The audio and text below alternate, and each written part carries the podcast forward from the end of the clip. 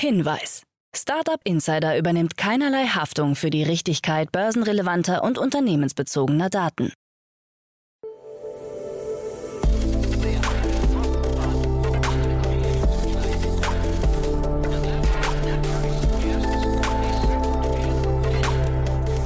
Startup Insider Daily. Morgen Update. Einen wunderschönen guten Morgen und herzlich willkommen zu Startup Insider Daily in der Morgenausgabe am Mittwoch, den 21. Dezember 2022.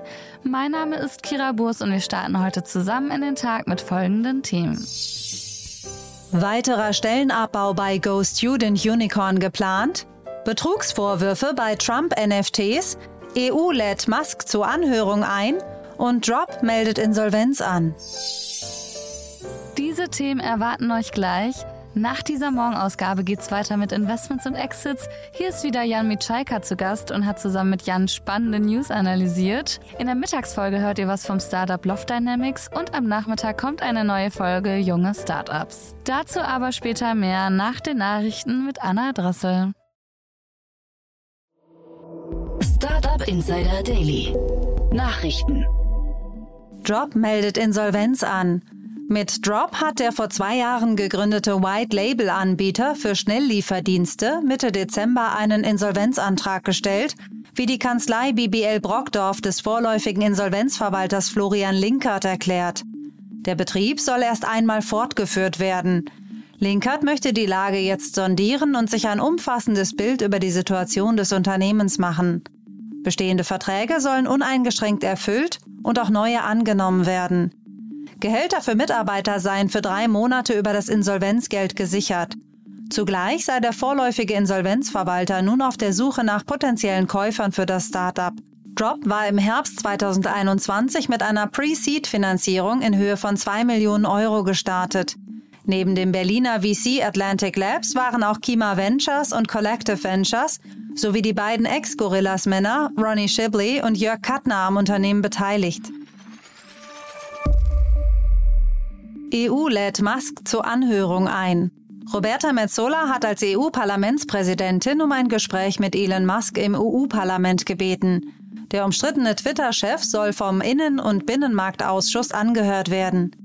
Ziel sei es, einen offenen Austausch in der Öffentlichkeit zu führen, wie es in einem Brief an Musk heißt. Metzola erwähnt in ihrem Schreiben unter anderem auch den Digital Services Act, dessen Vorgaben ab Mitte Februar 2024 in der gesamten EU gelten. Für besonders große Plattformen sollen die Regeln bereits ab September 2023 gelten. Twitter soll nicht unwissentlich zu einem Katalysator für Hassreden sowie für Fehlinformationen und Wahlbeeinflussung werden. Metzola gibt sich zuversichtlich, dass Musk der Einladung folgen wird.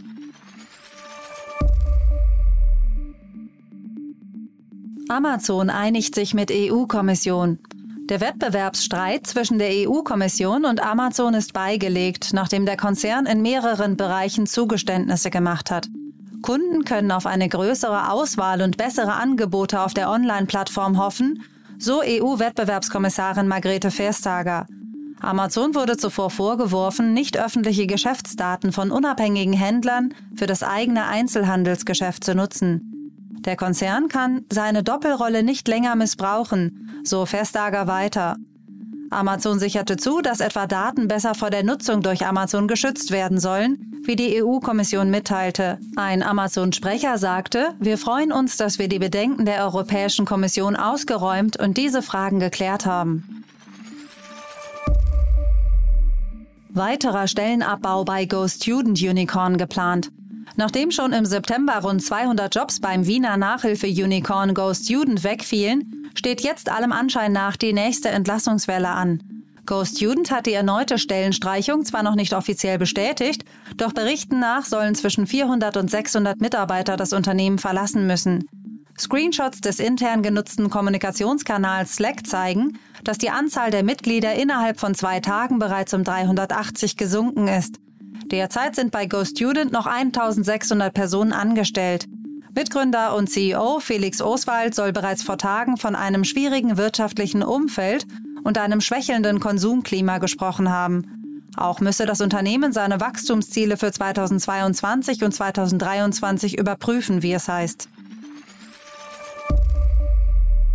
Starkes Wachstum bei Mastodon. Die als Twitter-Alternative gehandelte Plattform Mastodon hat ein beeindruckendes Wachstum vorgelegt.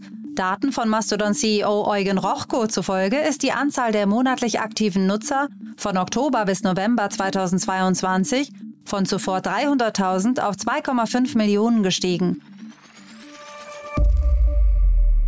Viele Nutzer haben sich nach der Übernahme von Twitter durch Elon Musk für Mastodon entschieden, das seit 2016 von einer in Berlin ansässigen gemeinnützigen GmbH entwickelt wird.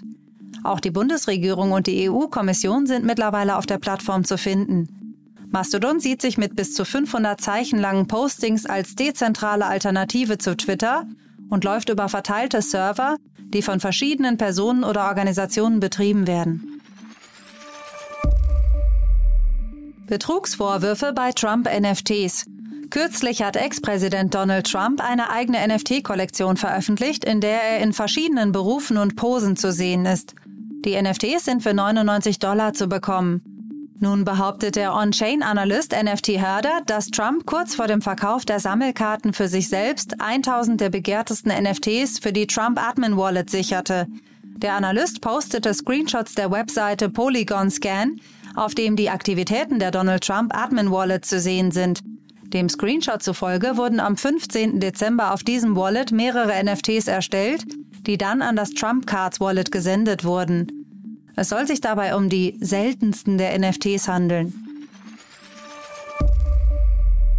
Starlink mit einer Million Abonnenten. SpaceX hat bekannt gegeben, dass der Satelliten-Internetdienst Starlink jetzt über eine Million aktive Kunden hat. Im Mai 2022 waren erst rund 400.000 Kunden bei Starlink angemeldet. SpaceX will jetzt noch vor Jahresende mit dem Start der zweiten Generation der Starlink-Satelliten beginnen, um die wachsenden Probleme bei der Übertragungsgeschwindigkeit in den Griff zu bekommen.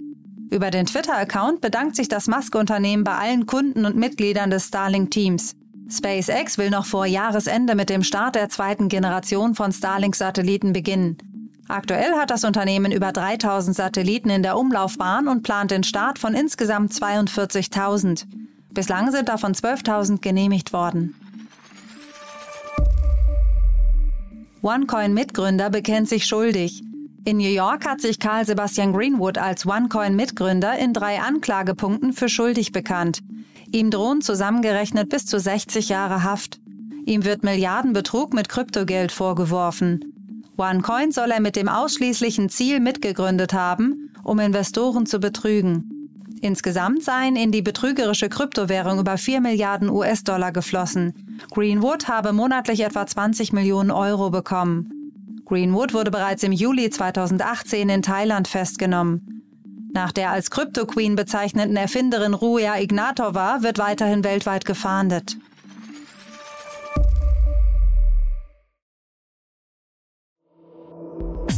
Insider Daily. Kurznachrichten. Für eine Summe von 135 Millionen Euro hat Battery Ventures aus den USA das Berliner Startup Wimcar übernommen. Bei der letzten Finanzierungsrunde Anfang 2019, bei der 12 Millionen an Wimcar ging, wurde das Unternehmen mit rund 45 Millionen bewertet.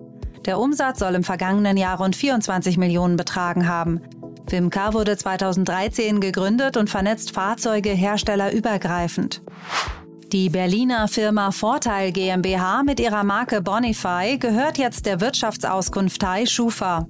Zum Übernahmepreis wurden keine Angaben gemacht. Er soll sich im niedrigen bis mittleren zweistelligen Millionenbereich befinden.